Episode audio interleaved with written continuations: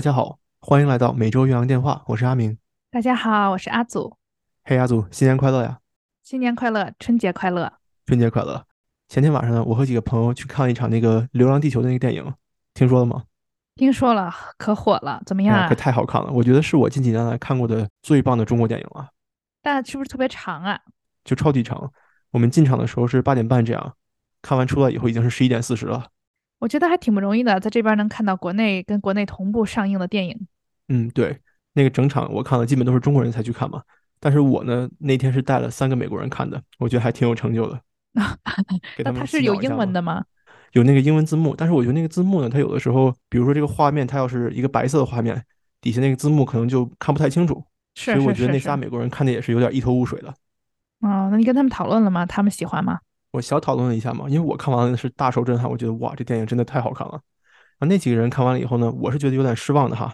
他们出来以后，我问他们说，哎，好看吗？他们就说啊，哎，it's okay，就是呃一般般吧，就可能是不喜欢，但又不好意思说。然后我就逼问了一下嘛，我就说你你哪儿觉得不合适，或者你哪儿觉得不好看呢？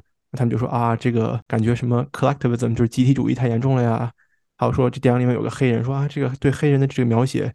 有点种族歧视啊！哎呀，给我烦的。就是我觉得怎么说，就是我觉得他们他们的思想其实很有局限嘛。就是你拍一个再好看的电影，他去看的时候，他也看的都是这些东西。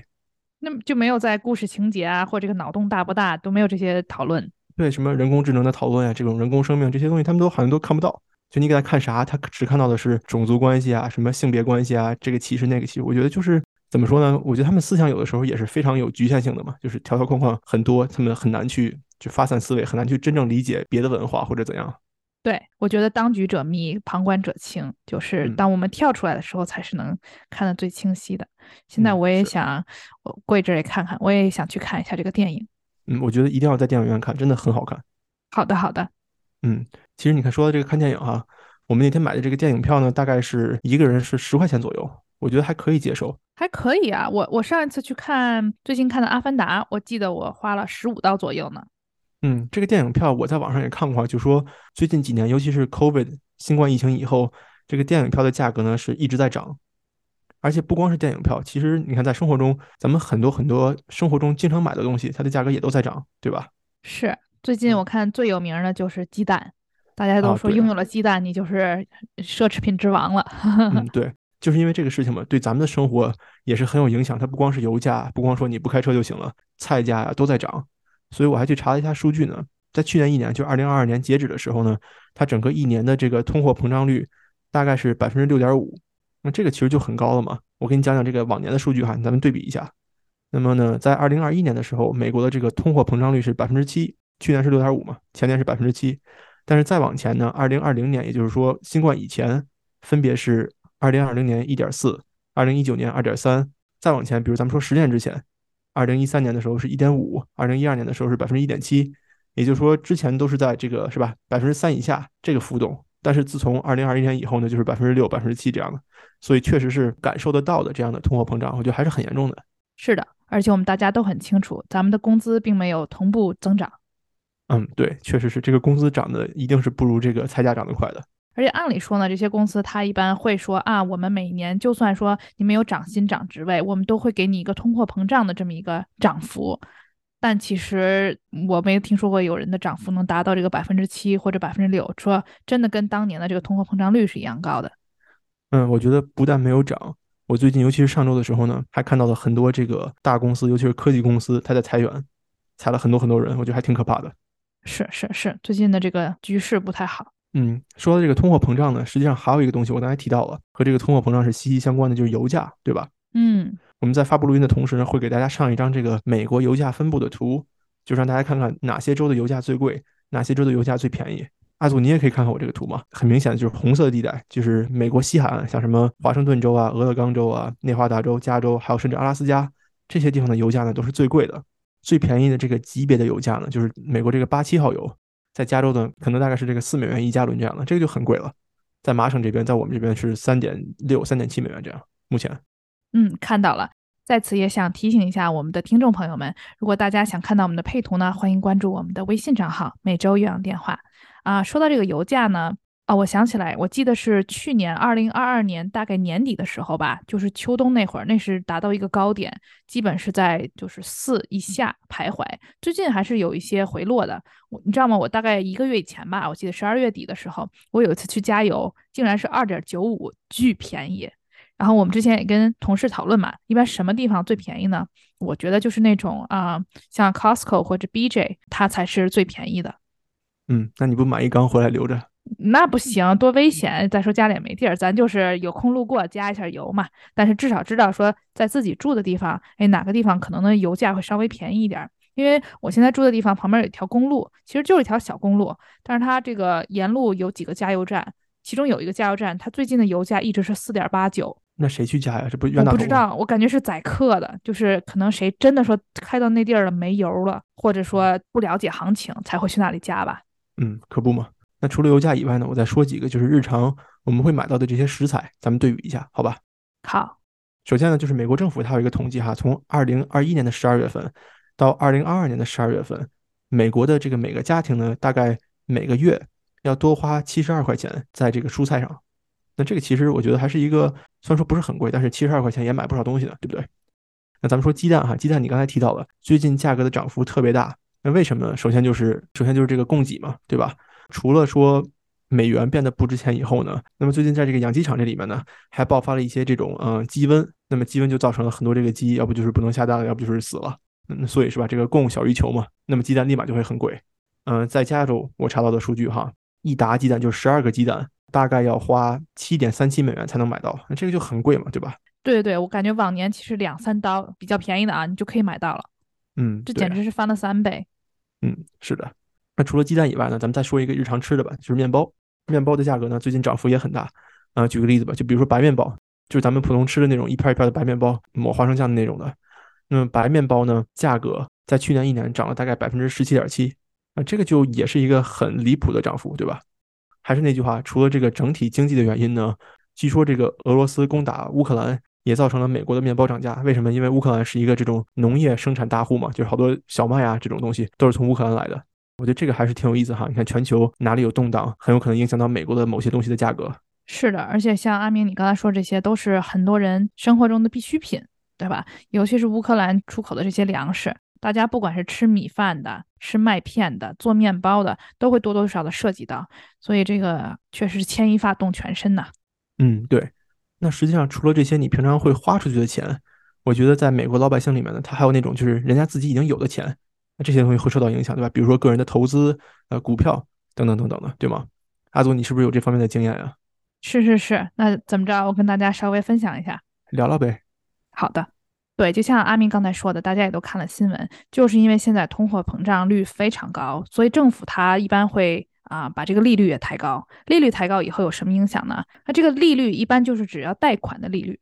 也就是说，如果你想买房子啊、想买车呀等等，这个他就不鼓励你这些行为。而且你既然利率那么高，那相当于你要进行这些交易，我们作为买家的话也是不划算的。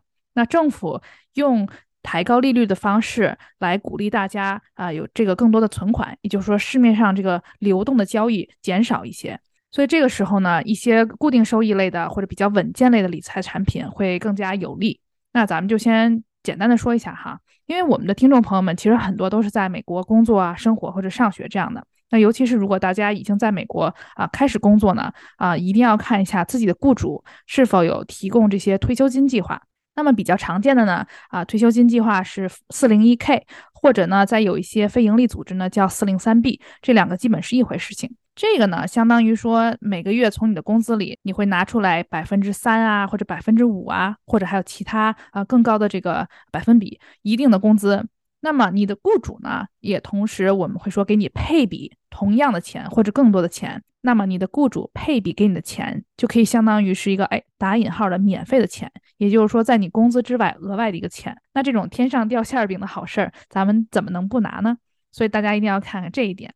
然后还有其他啊一种呢是啊有关你这些健康方面的理财产品，它一般叫 HSA 或者是 FSA，它就是说你这个健康理财账户，它相当于也是一个你可以把钱存在里面，然后你也可以在里面购买投资产品的这样一个账户。